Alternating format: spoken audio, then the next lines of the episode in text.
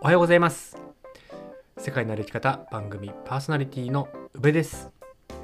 この番組は世界一周とロングトレイルの旅をしてきた宇部と勝が日常の気づきや旅から得たこと学んだこと旅のエピソードなどを踏まえてお話ししていく番組です。本日は12月14日火曜日です。皆さんいかがお過ごしでしょうか？12月も残すところあと3週間もないといったところなんですけど僕は相変わらずブルーベリー農園の、ま準備といいますか、まあ、補助作りをしています。んで12月18日から、えー、防草シートを貼ったり防風ネットを業者さんと設営したり、えー、あとはなんだあのビニールハウスを建てたりそれを年内にできればいいかなといったところでまあ日中はバタバタ、えー、しそうなんですけどまあ夜は何でしょうね。あの収録、まあ、音声配信の収録をしたりあとあれですねあの消防団活動って言いますかその夜景っていうんですよね。あの夜消防車に乗ってまあ空気乾燥してるんで注意してくださいみたいなことを回るっていうのを、まあ、定期的にやるような。でそうねあの282930は歳末夜景といって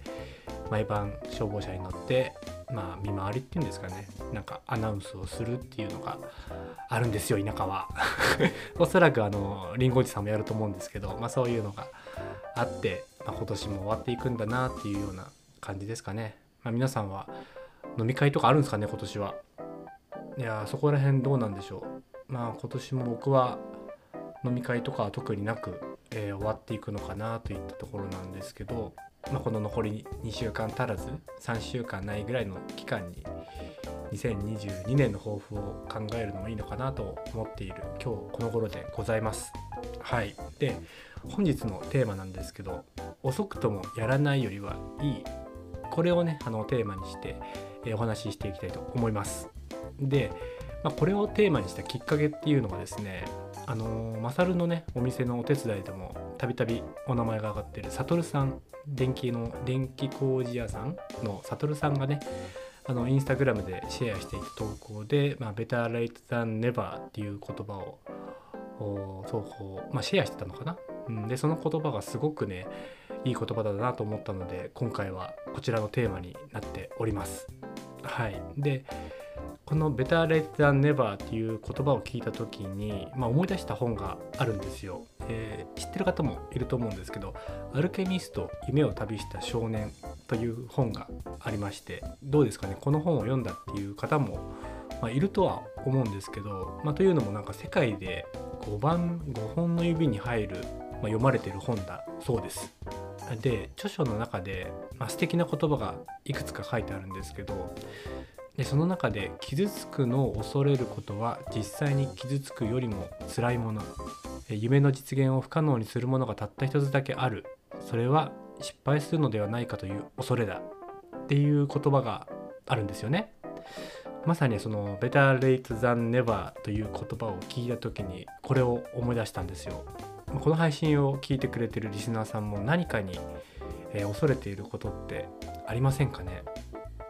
失敗とかその恥ずかしさっていうんですかねそんな感じのやつってあると思うんですよ。まあ、僕の最近の恐れっていうのはやっぱりあのクラウドファンディングですね。はい。失敗するんじゃないのかっていう恐れはすごくありました。クラウドファンディングに挑戦する、まあ、一番の目的っていうのがその一人でも多くの人の賛同を得たいという思いがありながらもやっぱり何て言うんですかね支援が集まらなかったらね、自分がやろうとしてる事業自体を、えー、否定されてるような気分にもなるだろうし、うん、失敗したらね周りからダサいなって思われるんじゃないかとか、うん、なんかなんだろうなその事業をやること自体がなんか軽々しく思われ思ってんじゃねえよという目で見られるんじゃないのかみたいな。なんかそういう感情が邪魔してでそれこそあれですね2トントラックを借りて、まあ、事故を起こしてしまったこともまあ、自己嫌悪感というかあなんか自分ダメだなみたいななんかクラウドファンディングなんてやろうと思ったけどやっぱりやらない方がいいよなみたいななんかそういう考えも一瞬よぎったり、まあ、実際そういう場面っていうんですかなんか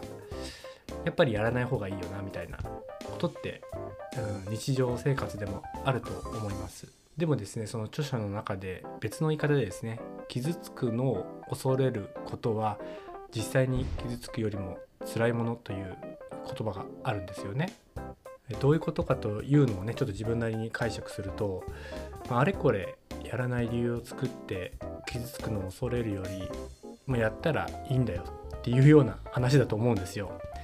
遅くともやらないよりはいいっていうところであの話をすると前回の配信でも、まあ、お話しさせてもらったその40過ぎても素敵な出会いがあるだろうしでその人がもういい年だからとか諦めていたら、ね、その出会いのアンテナっていうんですかねそういう幸せっていうのは引き寄せられなかったと思うし、まあ、若かったらねもっとうまくいったこともあると思うんですよ。旅をするなら若い方がいいとかってよく言うしでも今それができないんだったら今が一番若いっていう言葉もよく皆さんも聞くと思うんですけど、まあ、まさに本当に、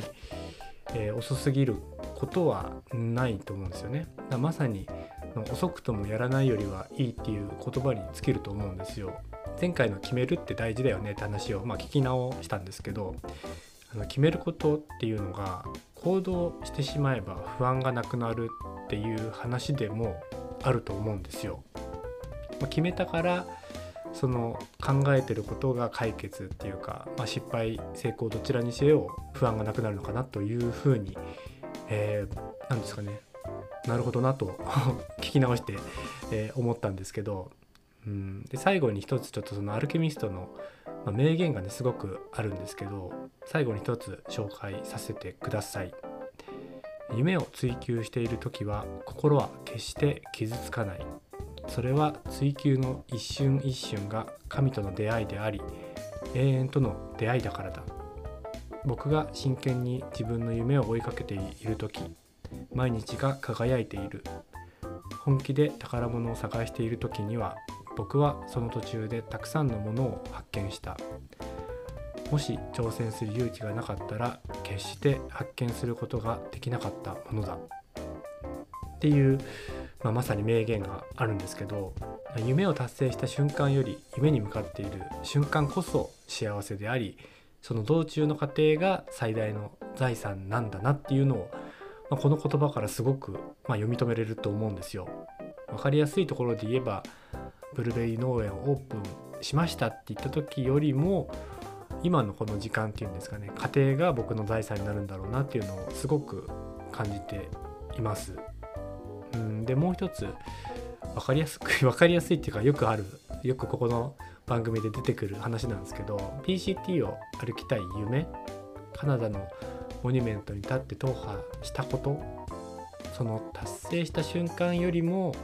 結局はカナダからあ違うわメキシコからカナダを目指して歩こうとした瞬間もっと言えば PCT を歩こうと思った夢に向かった瞬間からカナダの地を踏むまでの過程が最高の時間なんだなっていうのをまあこの言葉があるから余計ですよね。なんか改めて感じました。うん。何て言うんですかね、まあ、すごくまとめた割にはとっちらかった話になっちゃったんですけど今回伝えたいことっていうのがやりたいことがあるなら年齢を言い訳にせず行動しちゃいましょうっていうようなお話ですね。その目標に向かっている時間が、えー、最大の財産になるんじゃないのかなというようなお話をさせていただきました。是非あのアルケミスト読んでみてはいかがでしょうかっていったところで、えー、本日の配信を終わりにしたいと思うんですけど是非あの今挑戦していることとか夢の途中のものがあれば、えー、僕の方に DM をいただけると嬉しく思います。やっぱりあの公言することって大事だと思うんですよ。でこのラジオを通じても哲さんが5年後に PCT 歩きに行きますとかえー、よしさんが自分のお店を開きますとか開こうと思ってますとかなんかそういうのを誰かしらに聞いてもらったりとか、まあ、僕らのこの、まあ、番組でちょっと紹介するとかだけでも自分の言葉を誰かから聞いてあ自分はそういう人間になるんだみたいな自己暗示っていうんですかねなんかそういうのってすごく大事だなと思っているので是非、えー、今挑戦していることがあればえー、僕らにシェアしてもらえると嬉しいです。はい、え、2021年も残り17日となりました。えー、一日一日を大切に今日も頑張っていきましょう。それでは今日も元気にいってらっしゃい